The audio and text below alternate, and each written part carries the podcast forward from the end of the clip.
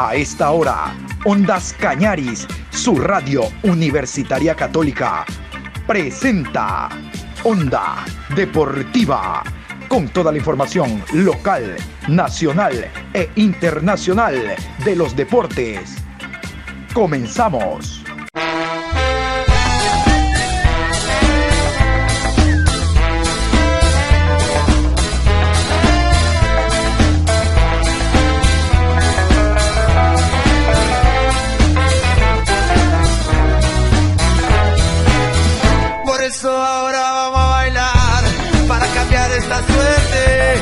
Sabemos gambetear para ausentar la muerte. Vamos a bailar para cambiar esta suerte. Si sabemos gambetear para ausentar la muerte. Hola, buenos días. Aquí estamos en esta mañana de miércoles 28 de abril en el programa 723 de Onda Deportiva a través de Ondas Cañaris. Tenemos mucha información, vamos a indicarles que hoy continúa el torneo de Copa Sudamericana, hoy continúa el torneo en Copa Libertadores de América. De hecho, ayer se jugaron dos partidos. Ayer Independiente del Valle visitante ante Palmeiras y como local Liga de Quito enfrentó al conjunto de Vélez Arfield. De eso ya le vamos a contar porque a la misma hora, el día de hoy, 19 horas con 30 en Lima, jugará el conjunto del Sporting Cristal ante el Aucas y a la misma hora en Guayaquil, 19.30, jugará el Club Sport Emelec ante Bragantino de Brasil. Aquí los árbitros de estos compromisos. Partido número 62 en la ciudad de Guayaquil, 19 horas con 30 por el grupo G. Emelec recibe al Bragantino con cuarteta venezolana, árbitro central, Yender Herrera, línea 1, Alberto Ponte, Línea 2, Jackson Díaz. Cuarto árbitro, Andrés Pernía. Partido número 55, a la misma hora en la ciudad de Lima, por el grupo D. Melgar recibe a Aucas. Árbitro central, Carlos Ortega. Línea 1, John Gallegos. Línea 2, David Fuentes. Cuarto árbitro, Nicolás Gallo, con cuarteta colombiana. Y a las 21 horas con 30, 21 horas, no 21.30, 21 horas. Y a las 21 horas Hoy se jugará el partido entre Barcelona y De Strongest. Esto hablando de Copa Libertadores. Barcelona de Strongest. Vamos con las autoridades del partido. Partido número 51 en la ciudad de Guayaquil. 21 horas. Barcelona versus De Strongest. Árbitro central, Derlis López. Línea 1, José Cuevas. Línea 2, Enrique Pintos. Cuarto árbitro, Diego Aro. Asesor de árbitros, Omar Ponce. De estos encuentros hablaremos en la programación de la tarde porque en este instante vamos a hablar de los partidos que se desarrollaron el día de ayer por Copa Libertadores de América. En Copa Libertadores de América el día de ayer, como les decía al inicio, jugaron los dos equipos ecuatorianos. Eh, Palmeiras derrotó 5 por 0 a Independiente del Valle, allá en Brasil.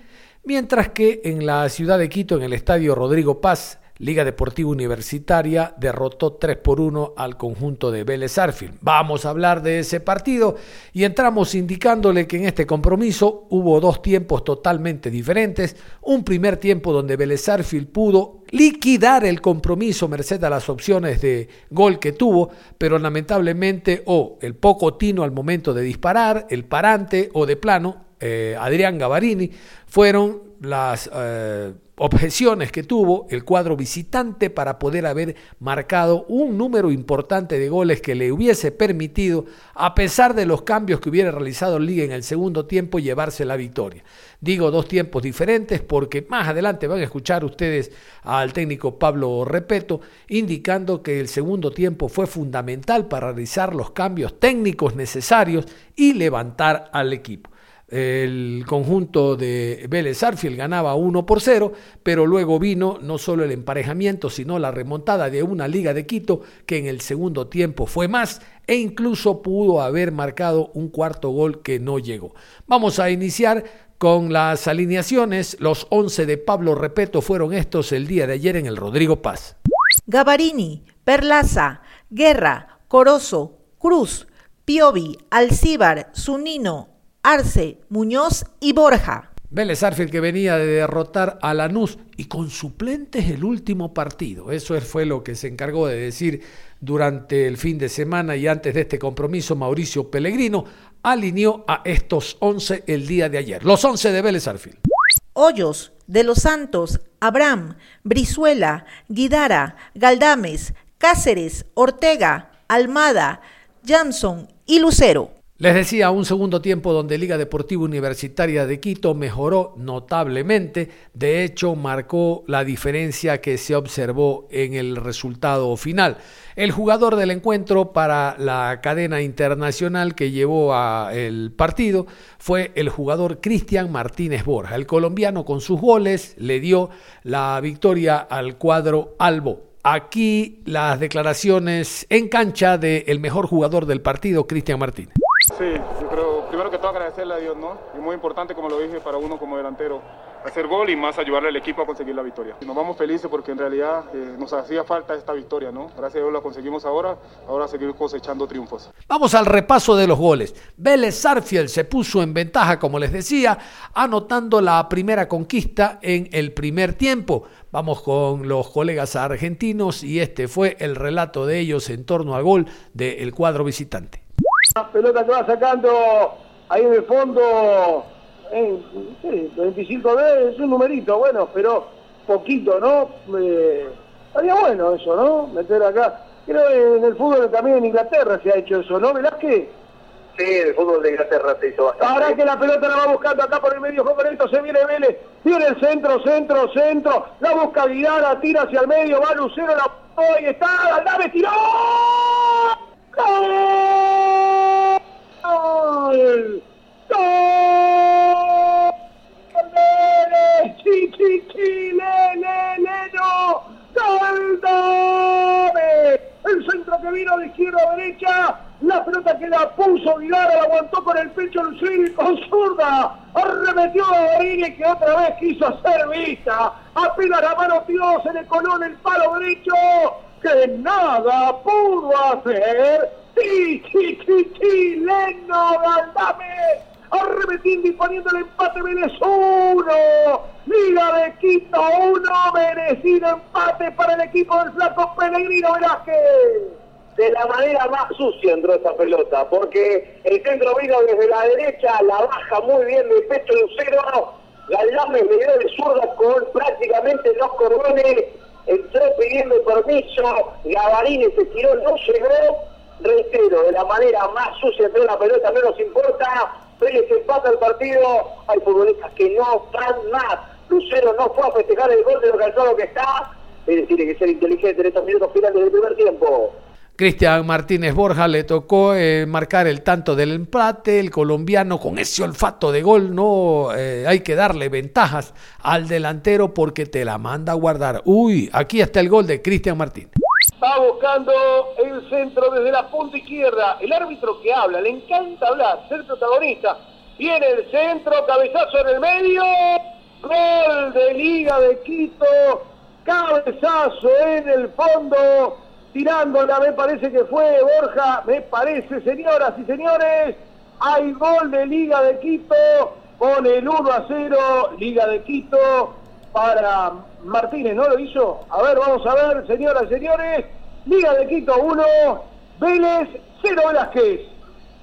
Bueno, eh, decíamos hace un rato, Vélez si llega tiene que concretar la famosa frase del fútbol, ¿no? Los goles que no convertís en el arco rival te lo hacen en el tuyo. Bueno, fue lo que sucedió. Primer tiro de esquina del partido, centro recontrapasado que cayó llovida al segundo palo, saltó lo más alto que pudo Martínez, metió el testazo, Pollos que no pudo, gana Liga 1 a 0. Reitero, Vélez tuvo dos situaciones donde Lucero perdonó, ellos llegaron una vez de manera concreta a una pelota parada y Vélez está en desventaja en este momento. Nuevamente el colombiano Cristian Martínez puso en ventaja al conjunto ecuatoriano. El cuadro albo tiene un matador en la delantera. Se despertó el goleador. Esta liga que venía siendo la reina de los empates el día de ayer ganó y comenzó con este tanto de Cristian Martínez, el segundo en la personal. Ya tiene Borja, se viene Borja, lo mira con gol de Liga de Quito, lo hizo Borja definió con zurda, nadie lo marcó, vino por izquierda, teniendo dos, dos defensores por izquierda, y otra vez Borja Martínez pone dos para Liga de Quito, uno para Vélez, está ganando el equipo ecuatoriano Velázquez. Una, una diferencia de un minuto el comentario, ¿no? El comentario anterior decía, ojo porque los pelotazos van a, a las espaldas, tanto de Brizuela como de Ortega, bueno, pasó lo mismo, pelotazo largo, cayó detrás de la espalda de los futbolistas del Fortín que están por el sector izquierdo, contuvo en todo momento Borja, perdón, Martínez, remató y se le metió en el segundo palo a Hoyos. Hay Vélez, cuestiones que hay que pulir, había pasado 12 segundos, otra vez Vélez remando desde atrás. Y el tercero de Liga de Quito llegó a través del jugador Zunino, un hombre que también pisa el área con mucha personalidad, marcó ya una diferencia en el segundo tiempo que pasamos a escuchar. Acá se viene allá los coconetos, se viene Quito, tocan ahí por el medio, la busca otra vez Borja Martínez, tira, rebota el hombre, y está, la tiró por el medio, gol. Gol de Liga de Quito. Gol de Liga de Quito por el tercero. Vélez marcando muy mal fue a buscar el palo a palo, como dijo Nico Ayala, error de Pellegrino, mírala hacia el piso, Hanson, señoras y señores, tres para Liga de Quito, uno para Vélez, error defensivo en el medio, donde estaba Abraham mirando la pelota, Abraham no tiene que jugar más en Vélez, señores, sale jugando de la mitad de la cancha el equipo del Flaco Pellegrino, Vélez 1, Liga de Quito 3. Si Vélez defiende mal con cinco futbolistas, imagínate con cuatro. Vélez en esta quedó mal parado, toquetearon la pelota, decíamos, en todos los tiros el Fortín va a quedar a contrapié y en esta quedó a contrapié. Una pelota que lo único que tuvo que hacer el futbolista de Liga de Quito es ponerla por arriba del arquero Hoyos. Pierde Vélez 3 a 1 en condición de visitante paso para el equipo de Pellegrino. Vélez lo quiso ir a buscar, terminó dañado. Era lo que hablábamos en algún momento en el encuentro. Con esta victoria, Liga de Quito suma ya cuatro puntos, tomando en cuenta de que el Flamengo ganó su segundo partido, ahora derrotó al equipo, jugando como local, derrotó al equipo de Unión La Calera, ya había ganado visitante al conjunto de Vélez Arfield. Entonces Flamengo tiene 6, Liga de Quito tiene 4, La Calera tiene 1 y 0 tiene el equipo de Vélez Arfield. Vamos a la rueda de prensa, vamos a escuchar en primer lugar a Franklin Guerra, el defensa, Franklin Guerra, defensa de Liga Deportiva Universitaria de Quito, que dijo esto después del partido con presencia de Ondas Cañaris. Sí, creo que el equipo mostró atacar en el segundo tiempo, tuvimos mejor eh, actitud, de ahí vinieron eh, los goles. Es verdad que el primer tiempo tuvimos un poco pasivo, eh, hay jugadas que en sí definen ¿no? y que toca mejorar, ser más solo en la parte defensiva y, y ser contundente, ¿no? como, como lo fuimos en el segundo tiempo. Creo que Liga está preparado para esta clase de partidos y si jugamos como el segundo tiempo estoy eh, seguro que vamos a clasificar a la siguiente ronda. ¿Cómo mejor en lo anímico este triunfo con vistas al partido contra Flamengo la próxima semana que jugarán acá en casa? Bueno, mejora mucho, ¿no? Veníamos con una seguidilla de, partidos empatados. Esta victoria eh, la necesitamos, como lo hicimos. Créeme que ayuda mucho el anímico. Ahora el equipo eh, va a estar concentrado en lo que tiene que ser Flamengo y como te dije antes, no tenemos que tratar de, de corregir errores puntuales que nos están contando eh, goles en contra. Esta victoria constituye un subidón anímico para la plantilla. Después de las críticas por los malos resultados que se venían dando en liga. Gracias.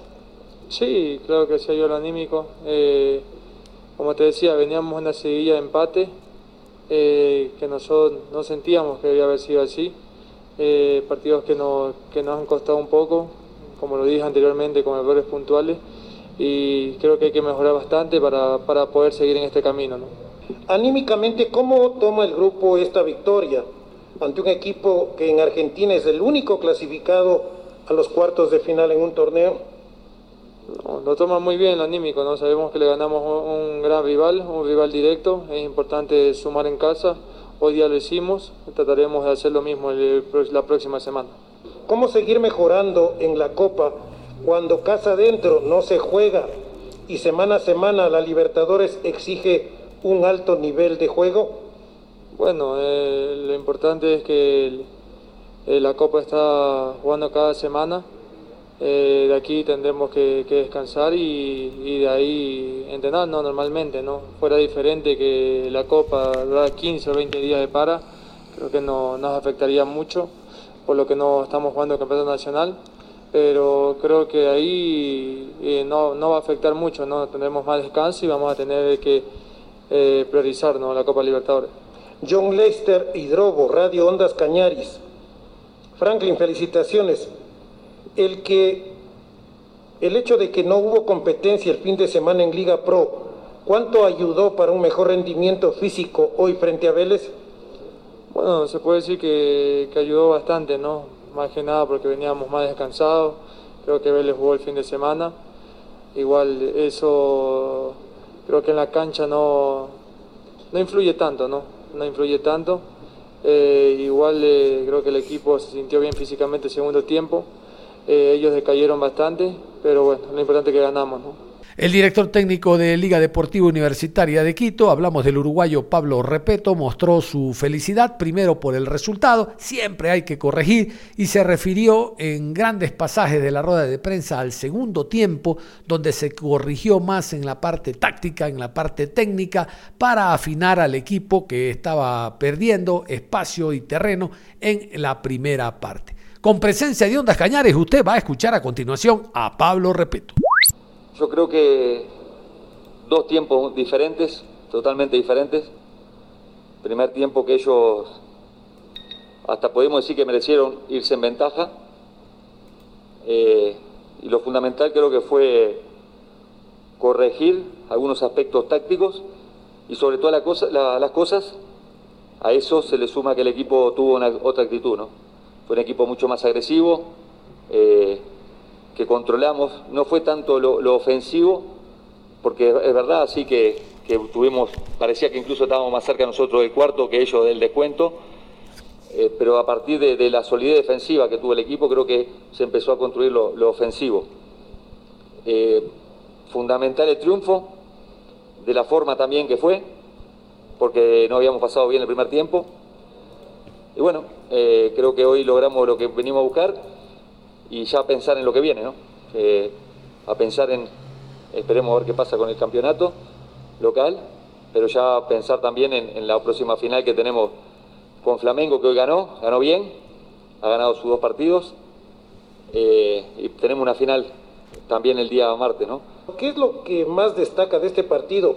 Lógicamente, aparte del resultado positivo que se consigue ante un rival tan duro. Sí, eh, destacar el rival, ¿no? Como decía, un rival tan duro, es verdad. La verdad que, no de casualidad uno ve la tabla de posiciones en el fútbol argentino y, ya clasificado en su grupo. Está primero, seis puntos de ventaja. Incluso el último partido había jugado con prácticamente todos alternantes y, le, y le, gana a Lanús, que es un muy buen equipo. Entonces eso te marca el gran, no solo el gran equipo, sino el gran plantel que tiene Vélez. Eh, destacar por lo que es el rival, el triunfo, y sobre todas las cosas, como dije, ¿no? que el equipo tuvo otra actitud en el segundo tiempo, que fuimos más, más sólidos defensivo, defensivamente, y a partir de eso que después encontramos los espacios para hacerle daño al rival, que, que, bueno, que creo que, que, por lo que se hizo en el segundo tiempo el triunfo es merecido, y, bueno, nos deja una sensación de, de que estamos vivos, de que el equipo está fuerte, en aspectos eh, anímicos, emocionales, eh, porque estaba complicado, la verdad, el partido y, lo pudimos revertir a base de, de, lo que hizo el equipo en el segundo tiempo. ¿Cuál sería, profesor, la autocrítica luego de un resultado que en el primer tiempo, como usted lo dijo, fue vacilante para Liga, pero en el segundo tiempo se recuperó ante Vélez? ¿Cuál fue la clave de ese cambio tan brusco? Bueno, eh, como, como dije ¿no? Eh, en la primera pregunta, dos aspectos fundamentales. Yo creo que corregimos en la parte táctica y, destacar lo que hicieron los jugadores, ¿no? En la parte de, la actitud, de la concentración, porque creo que eso fue clave también. Eh, esas dos cosas fueron fundamentales para que hiciéramos el segundo tiempo que hicimos, que fue muy bueno, y que, podamos ganarle a un, gran equipo, ¿no? John Lester Hidrobo, Radio Ondas Cañaris. El cambio de amarilla por Martínez, ¿fue por agotamiento del colombiano o por refrescar la delantera? Felicitaciones por el resultado. Bueno, gracias. Pidió cambio amarilla eh, Martínez Borja, sintió una molestia en el aductor, por eso ustedes vieron que salió en camilla, ¿no? Eh, tenía la molestia esa que, nos pide el cambio, ¿no? Estaba jugando muy bien este, y estaba haciendo un gran partido este, y, a raíz de eso que bueno que tomamos la decisión de, cambiarlo, ¿no? ¿no? No teníamos otra opción. Pablo, ¿qué no le gustó hoy y qué tocará corregir para enfrentar al Flamengo con quien se juega en la final del grupo? Eh, sí, este, no, no me gustó el primer tiempo, ¿no? Eso está claro. Eh, por eso hubieron variantes rápidas. Eh, y, después, bueno, tenemos un partido durísimo con Flamengo, que va a ser muy importante. La verdad que hoy viendo lo que es Flamengo, lo que es Vélez. Eh, hemos jugado tres Copas Libertadores y siempre dicen que el, grupo de liga es de la muerte, ¿no? Pero yo creo que este sí es de la muerte. Este sí que es durísimo, porque uno ve el potencial de Flamengo y ve lo que es Vélez, y no porque yo lo diga, sino porque también lo reflejan los números. Este, es el mejor equipo hoy del fútbol argentino a nivel de números, resultados, y Flamengo eh, de, Brasil, ¿no? Imagínense, ¿no? Estamos hablando de dos potencias este, futbolística ¿no? a nivel de América. Entonces vemos un grupo muy duro y bueno, este, estamos, estamos en la pelea, ¿no? Estamos en la pelea, tenemos que estar, yo creo que tenemos que repetir muchas cosas buenas que hicimos en el segundo tiempo de hoy para seguir mejorando y poder tener posibilidades. Esto recién empieza, hay mucho por jugar, pero bueno, creo que hemos obtenido resultados importantes, ¿no? Los cambios sin duda mejoraron al equipo. Sin embargo, sería bueno que usted señale ¿Cuáles fueron los principales errores del primer tiempo y qué se habló en el vestuario para corregirlos? Bueno, eso es un tema más bien interno, ¿no? Que, lo manejo con, los jugadores. Sí, este, ellos estaban jugando muy cómodos en el medio campo. Este, no, nos, complicaron este, muchas veces en, algunas contras, pero hay otras pequeñas cosas que, que no, no, no estuvimos eh, atentos, eh, hicieron lo que veíamos de ellos, no fue que nos sorprendió, pero no, no lo llevamos a cabo lo que nosotros habíamos pensado. ¿no? Después sí, creo que a partir de lo que dije nuevamente, repito, eh, a nivel táctico mejoramos y a nivel de la actitud también y por eso el segundo tiempo que ustedes vieron. Indudablemente que los cambios le dieron buenos resultados a Liga. Esperó que funcionaran tan bien en la cancha. Y bueno, eh, uno espera siempre que funcione, ¿no? Este, siempre uno cuando cambia, cambia para mejorar. A veces te toca cambiar y mejorar muchísimo como hoy, y otra vez se cambias y en vez de igualar, empeorás. Es así, uno trata siempre de, buscar lo mejor, ¿no? Pero sí, ni hablar que, hoy funcionaron y creo que entraron este, los que les tocó entrar entraron prendidos en el partido, el equipo estuvo más fresco y, corregimos, nuevamente voy a repetir, corregimos algunos aspectos tácticos que, fueron fundamentales de la mano de, la actitud que tuvieron todos. ¿no? Se dice que su juego y sus alineaciones son predecibles. ¿Cree usted que hoy a la liga le salvaron las variantes y que fue un juego tan predecible? Bueno, no, eh, no quiero entrar en polémica eh, con respecto a, a, que si es predecible, no es predecible, si somos ofensivos.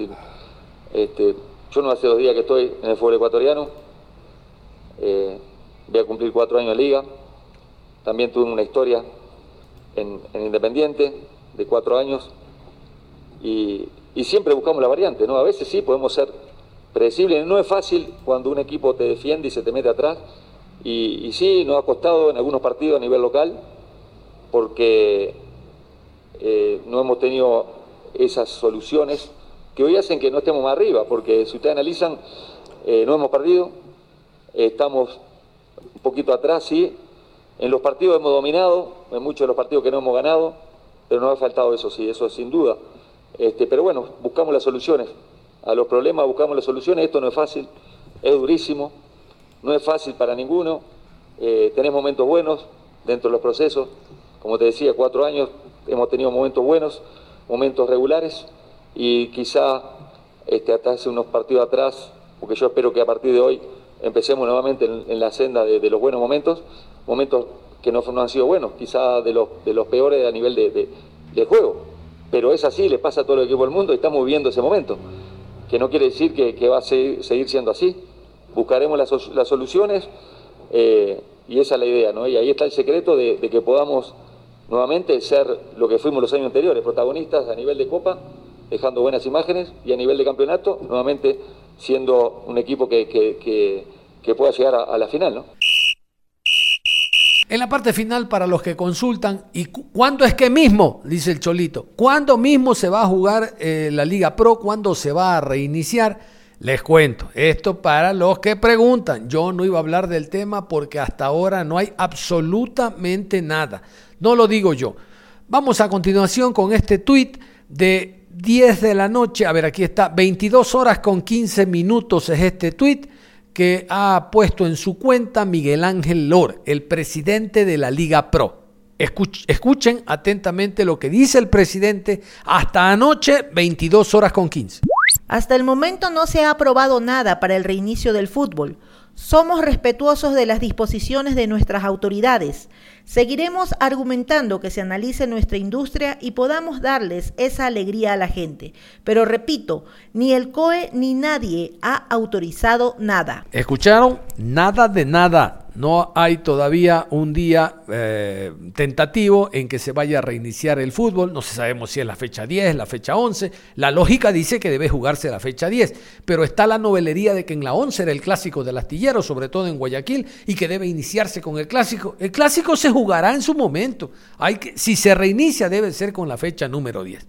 Yo no me hago mala sangre. Mejor me despido de ustedes invitándolos a que continúen en sintonía de Ondas Cañaris y en la tarde, en el programa después de las 13 horas con 30, vamos a estar con toda la información de lo que hacen los equipos ecuatorianos. Aucas visitante ante el Cristal en Perú, MLE local ante el Bragantino en el Estadio Capul y Barcelona local ante el de Stronges en el Estadio Monumental. Esos partidos van a ser el día de hoy y usted en la tarde va a tener toda la información en torno a estos compromisos. Nada más, un abrazo, hasta la tarde.